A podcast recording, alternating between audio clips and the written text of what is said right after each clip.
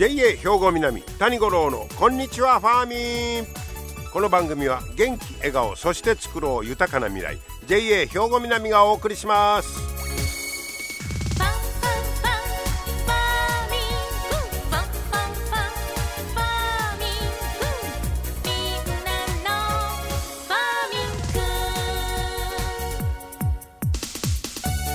こんにちは谷五郎ですえー、今日は8月18日ね、えー、お盆も終わってどうですか？いいお盆過ごされましたでしょうか？ね、えー、そして今日は七十二校では深き霧まとうという日になります。まあ霧が立ち込めるということですけどそういう、まあ、霧が出る頃にはちょっとひんやりした空気みたいなんやけどがそういう風になんのかひんやりした空気がほんまに はよ欲しいないうね、えー、そんな時期かもしれませんが、えー、七十二個ね、えー、今日はそんな日ですがさて今日はですねおにぎりとカットフルーツのお話ししましょうか。まずはおにぎり、えー、結構、まあ、人気が出てるというか買う方が増えてきてるんだそうですけどそのおにぎりを買う時の、まあ、理由というのをいろんな項目で、えー、答えてくださいということでこの調査は6月の9日から11日にかけて全国の、えー、20から60代のグルナビ会員1000人 ,1000 人にウェブアンケートで調べております。一番多かったのはどういう理由かと思いますか、えー、一番多かったのは54%の方が答えた。価格が手頃で安い。あおにぎりね、うん、買いやすい。2番目が41%ワンハンドで食べやすい。まあ、片手で、えー、やからちょっとなんか作業をしたりとかいうことが入るのかな、えー、そんな人がおにぎりをまあ買うてんのかな逆に、えー、3位これはタイなのかな？どっちも33%ずつですがおにぎりが好きだから。ああまあまあそ,、ね、そな言われたらね、好きやから買うてんねえー、同じ、えー、パーセンテージ33%持ち運びが楽。あちょっとカバンに放り込んで弁当を買うたら横にして運ばんないしみたいなのあるからあそういう意味でねおにぎり人気。あとその下は30%切りますけど好きな具材が選ばれ選べる、えー、ちょうど良い量あ食べきりサイズですか？それとかいろんな具があ具材が楽しめる。満足感がある。このように続いておりますけど、えー、皆さんはどうですか？おにぎり。ね、えーおにぎりあの白いご飯で食べるのもええねんけどあの塩味だけのおにぎりの握りたていうのも美味しいですよね。あれなんやシンプルやけど。2個はいってまさ 少なくても。で、えー、その次はどれぐらいの頻度でおにぎりを食べてるかという質問には一番多かったのが週12回これは24%。週1、2回を結構食べてますね。その次は20%で、えー、月2、3回。月に2、3回。その次が18%、月1回程度。うん、おにぎりね。うん、まあそんなもんかな。で、値段に関しては、えー、3年前はだいたい120円までぐらいやったんだそうです。これが一番多かったんですが、今は150円までが最多です。えー、200円まで言うのも OK だいぶ増えてきてるんだそうです。だからこの高級銘柄のお米とか、まあ、こだわった高級おにぎりみたいなのがだいぶ登場して、えー、そういう傾向。それとやっぱり外出機会が増えてきたんでおにぎりで行こうかいう人が増えたんちゃうかというそんな分析もなされております。おにぎり。はい。パリパリの海苔で食べたらやっぱり美味しいですよね。はい。えー、これがおにぎりの話題。続いてはカットフルーツ。こちらもね、もう伸びてきてるんだそうです。だからもうフルーツ、果物は丸々と違うて、初めから切っといてよという傾向が強いみたいですね。健康志向とやっぱり即食麺ニーズ。すぐに食べたい。食べきり需要。いうのも大事や。皮を剥くのが嫌やいうことですね。この間息子になあの梨をもうた時に「持って帰るか」言ったら「ええわ皮むかんなんから」もうそんなんみたいですねあの初めから皮むいといていうことやねカットフルーツはもうそういう若い世代にやっぱり人気が出てるみたいなことです。でスーパー各社はカットフルーツ売り場を今強化しておりましてえー、っとね、えー、5月のこれ数字なんですが全店舗平均で1日あたり、えー、158パック売ったところが、えー、あ違うわこれはそれぐらいの数字やったんやけど、えー、もっともっと増やしてきてるということですね。で、えー、最近の流れは珍しい品種を投入するなど少量多品種に対応している。いろんなものをちょっとずつ取り扱ってるいうことか。で去年の秋なんかはカットの種なし柿とかやっぱりなしこれが人気やったんだそうです。これ去年の秋ね。えー、で、えー、例えばそういうスーパーなんかは単品から盛り合わせまで幅広く揃えていく。ああスイカやったらスイカだけとは違うて盛り合わせにするんか。ほでカットで一つ一つを少量であそれ嬉しいよね。今までなんかフルーツ言うたら今日は桃いたら桃ばっかり。ほで大概桃4個入り5個入りで売ってるからそれ買うからしばらく桃ばっかりやけどカットフルーツにした組み合わせができるか。ああこれは人気出るの分かるわ。ほんまやね。えー、で、えー、こちらカットフルーツを展開しているスーパーかな、えー、青果の販売店。22年度の販売額は2016年度と比べて6年間で40%アップ。はあ。それと例えばもうスイカなんかこの頃丸々1個こうでも冷蔵庫に入れへんやみたいなんでも早くからカットスイカ出ましたけど柿なんかカットせんでもと思うけどやっぱりその皮むくのが嫌やねんな。なしにしてもそまるでこうだ方が美味しいんちゃう思うけど。ああもうカット。パイナップルももうほとんど備えたらカットやね。一本そのままあったうわパイナップルってこんな形か 珍しいな言うて買うて帰ろうかみたいな逆にねもうパイナップルはカットで食うもんやというようなもう子供さんなんかそうかもしれへんわね。なるほど。でね独自のパック方法で長めの消費期限を実現した商品もあるんだそうです。はあそのカットしたもんをどこに入れようか何に入れようかいう時にそういう長めの消費期限を実現できるパック方法いうのがあるんですか？へえあカットパイナップルのワンハンド商品も動きが良い。ね、ワンハンド商品のあのさっきのおにぎりと一緒か。ワンハンドで食べられる。つま表示でちょっと刺して食べられるもうみんな邪魔くさがりです、えー、最近は皮を剥くのも両手使うのも嫌片手で食いたいあその辺にまあターゲットを合わしたら人気が出ますよと。まあこういうことですね。へえ、面白いですね。えー、カットフルーツ、えー、これね、えー、カットフーツ市場の規模というグラフが出てますけど2018年度で、えー、っとね、600億をちょっと切るぐらいの数字ですわ。それが2022年でほぼ700億。かなりのこれが40%言いましたかね。かなりの額になってます。そして国産生鮮果実の生産量。まあ国産のそのフルーツ全体の量は減少傾向なんだそうです。ところがやっぱり高ブランド高い値段で付加価値をつけて売っていると、はいえフルーツはそういう流れになってるみたいです。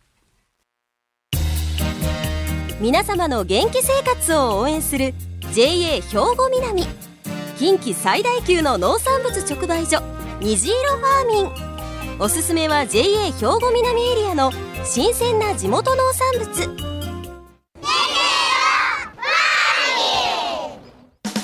JA 兵庫南は新鮮で安全な農産物の供給。人との触れ合いを大切に地域社会への貢献。人農業自然が共生できる地域社会づくりに取り組んでいきます。皆様の元気生活を応援する JA 兵庫南。兵庫南谷五郎のこんにちはファーミン。さあ今日の話題はですね資産形成研修会を終えてきましたということでちょっとその資産形成なんかに関してお話を伺ってきました、えー、天満支店の三森美佐子さんそして加古川支店の田島ねねさんに、えー、お話を伺ってきましたので聞いてください。さあ今日はですねお二人の方にお話を伺います。まずは天満支店の、えー、三森美佐子さん。こんにちは、はい、こんにちは。そしてもう一方が加古川支店の田島ねねさん。はい、はい、こんにちは。こんにちは。よろしくお願いします。お願いします。え今日はですねお二人が資産形成についてまあまあもう JA として取り組んでいこうということでまあその研修なんかも受けておられますというような話題なんですがまずえっ、と三森さんと田島さんはえー、視点が別ですよね、天満と加古川で、はい、えー、っと面識はなかったんですか？今入層2人とも3年目で同期です。同期ですか。はい、はい、これは心強いね。はい。今3年目？3年目です。3年目言うたらもう入った時からコロナ。はい。はい。大変だね。そう。ですね。飲み会とかもなかったそうか飲み会がない。あの同期が集まったらよう飲みに行ったりもするもんやけど、はい、そういうのもほとんどなし。そうですね、うん、最近はちょっと復活しましたか？そうですね、復活しはしつつあるいう感じですか？はい。はあそしたら入ってコロナでいろんな影響があってまあ今回もその資産形成の研修会を受けたいうことやけどこれはやっぱりオンライン？オンラインです。研修とかその大体オンラインですか？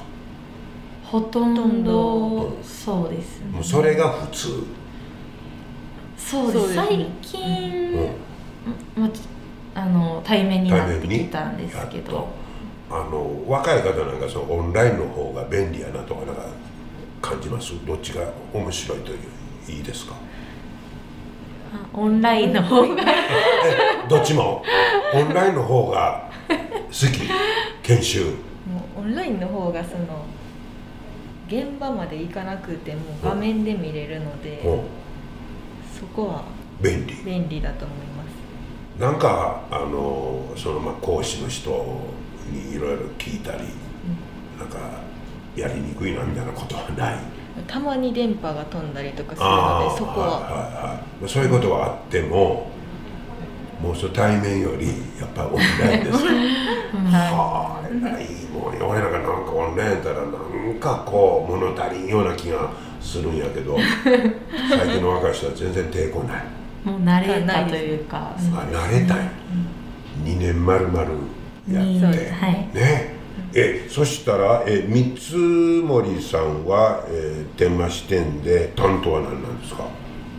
今は、えーと、前までは窓口だったんですけどこの4月から外回りで、はい、あ4月から外回り担当。はい。お田島さんは？私もあのちょっと去年の途中からやったんですけど外回りになって加古川支店で。はいはあ。で、えー、っとお二人は今回資産形成のその研修を受けた、はい、これあの資産研修いうのはよう、まあ、資産形成いうのはよう聞くんですけどどどんなもんなんですか？僕らあんまりよう分からへんねんけどね。貯金とは違う。貯金だったら、はい。うん元本が割れることとかなくて利息利息がついていくんですけど、はい、投資となったら元本が保証されてないので、まあ、ここが一番違いますね、ね、元本保証がない、はい、リスクがある商品にはなってる、うん、なるほどなるほど。投資やもんね、はい、はいはいはい。運用は自分がするわけやないね。そうですね。専門家がい。て、はい、まあ言うたらそれ人にお任せするいうことですか？そうですね。えっと預ける金額なんか上限とかあるんですか？上限は、あのあります。上限もあるよね、はい。えー、なんぼでも言うことはないねんね、はい、でもちろんあのリスクもあってメリットデメリットいうのがあると思うんですけど、はい、メリットはどんなことがあるんですか？メリットはまああの NISA っていうあよく聞きますね。名前の、えっと、投資信託のやつの話にはなるんですけど、はいはい、えっと、貯金だと利息から税金って増えた分引かれてしまうと思うんですけど NISA、っていう制度をあの使うと、あの金額とか期間の上限はあるんですけど、その増えた分に対して税金がかからないっていうのがそこで、まあ、資産が増えやすいと。まあ、いうことやわね。税金で引かれることないからね、はい、でそれで、えー、資産形成したらどうですかということやね、はい、うん、逆にあのリスクというかデメリットはどんなことですか？デメリットは、まあ、やっぱり運用とか投資信託になるので、はい、まあ、あの預けていただいた金額よりも、あの少なくなってしまうっていう可能性プラスマイナスが出る可能性がありますよいうことね、はいはい、それはまあ覚悟の上でやってくださいと、はい、そういうことやね。でそのなんか NISA にしても積み立て型と普通のとかまたあったりするんですか？そうですね、うん、積み立て型いうのはどんな感じなんですか？あの定期積み立て貯金のように、うん、あの毎月決まった金額を、あの月々引き落としていって貯めていくっていう、少ない金額からでも始められるんですか？そうそうですね。何年ぐらい積み立てるんですか？えっと、期間は特に決まりはないんですけど、う。ん、その税金がかからない期間っていうのが一応20年間。ああそういう期間があるわけか今のところ20年間で、うん、また来年とかなったらちょっとわからない。ああそういう場合もあると、はい、はあ。とにかくそういうまあ資産形成に関する商品も、えーまあ、JA でも、はい、まあ、これから積極的に扱っていこうと。こういうことですね。はい。で今までそれは、えー、2人とも、えー、特に扱ってなかったけどやっぱりそう研修してもってと。い。ろいろ知識を得てと、はい、こういうことですね。はい、でもすでに何回か研修受けてるんですか？今で3回目です。ああそう。受けたか今までの感じはどんな感じで感想は？どんな感じですか？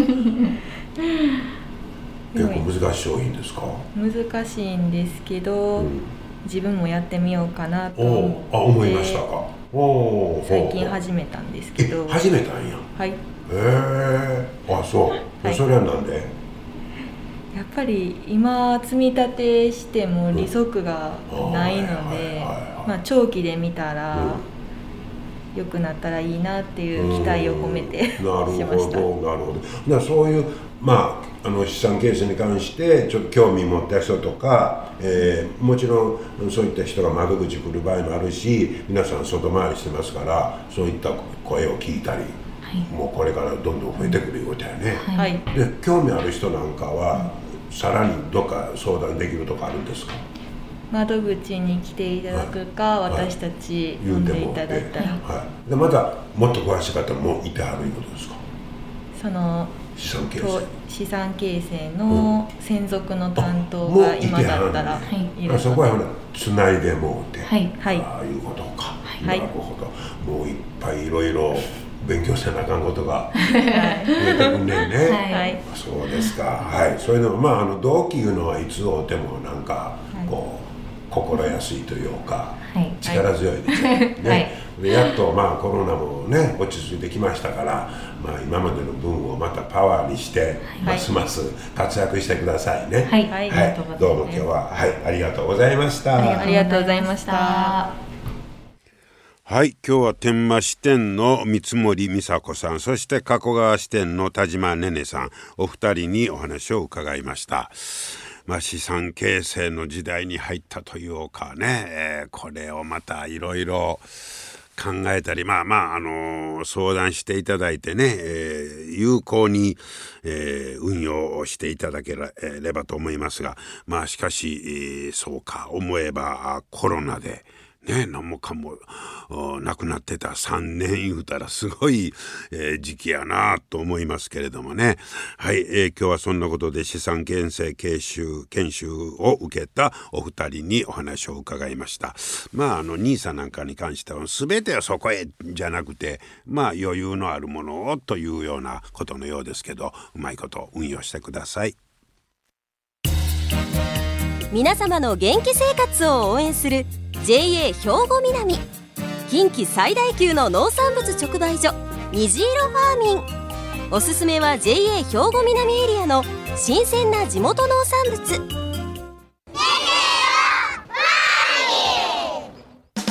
JA 兵庫南は新鮮で安全な農産物の供給。人との触れ合いを大切に地域社会への貢献。人農業自然が共生できる地域社会づくりに取り組んでいきます。皆様の元気生活を応援する JA 兵庫南。JA 兵庫南谷五郎のこんにちはファーミン。さあ続いてはファーミングアグリメッセージです。今日は JA 兵庫南清掃年部の大西裕太さんにブドウについて教えてもらいます。大西さん今日はよろしくお願いします。お願いします、えー、今日はブドウのお話ですがもうブドウ言うたら今はもう真っ盛りいう感じですか？そうですね、味覚いろんなところに味覚狩りやってるんですけども、はい、どこも最盛期で。ねまた美味しいですけど、はい、ブドウ保存の仕方って上手な仕方ってあるんですか？はいあのすぐ食べられる場合はもう食べる分だけ水洗いしてしていただいて、はい。残りはできれば洗わずに野菜室で保存していただくか。洗わずに野菜室で保存、はい、はい、やっぱり水に濡れるとやっぱりちょっと腐り痛みが早くなってくるので、はい。はい。はい。はい、でもうちょっとぶどうが全部終わった後にも楽しみたい場合はもう1個ずつ切り離して冷凍保存もできるので。あ冷凍する時は1個ずつ外して、はい、で冷凍。冷凍ではい、はい、ああそうかそうか。これ結構持ちますね。持ちますね。はい、はい、えー、で普通に食べる時は普通に保存する時はあの冷蔵庫の野菜室の方がいいんですね。はい。あの出しておくようにはい、はい、でそれで、えー、食べたい時に食べたいだけ房から外して水洗いしてから食べていただくのが一番、はい。美味しい食べ方。なんか白い粉がついてたりしますよ、はい、はい、あれは気にせんでいいんですか？あまり気にしなくて大丈夫です。あれはあのブドウのその植物のから出る粉なので、はい、あれも全然気にせずにね、はい、はい、じゃああの上手に冷やして、えー、食べたり、えー、一房ずつ外して冷凍して、はい。えー、食べていただいたり、はい。えーまあ、長期間にね、はい、わたって、えー楽しんでいただけると思います。美味しいぶどう今がシーズンということではい、はい、えー、楽しんでいただきたいと思います、はい、大西さんありがとうございました。ありがとうございました。はい、えー、美味しくぶどうね召し上がってくださいはい今日も最後までお付き合いいただきましてありがとうございました。また来週も聞いてください。JA 兵庫南谷五郎のこんにちはファーミン。この番組は元気笑顔そして作ろう豊かな未来。JA 兵庫南がお送りしました。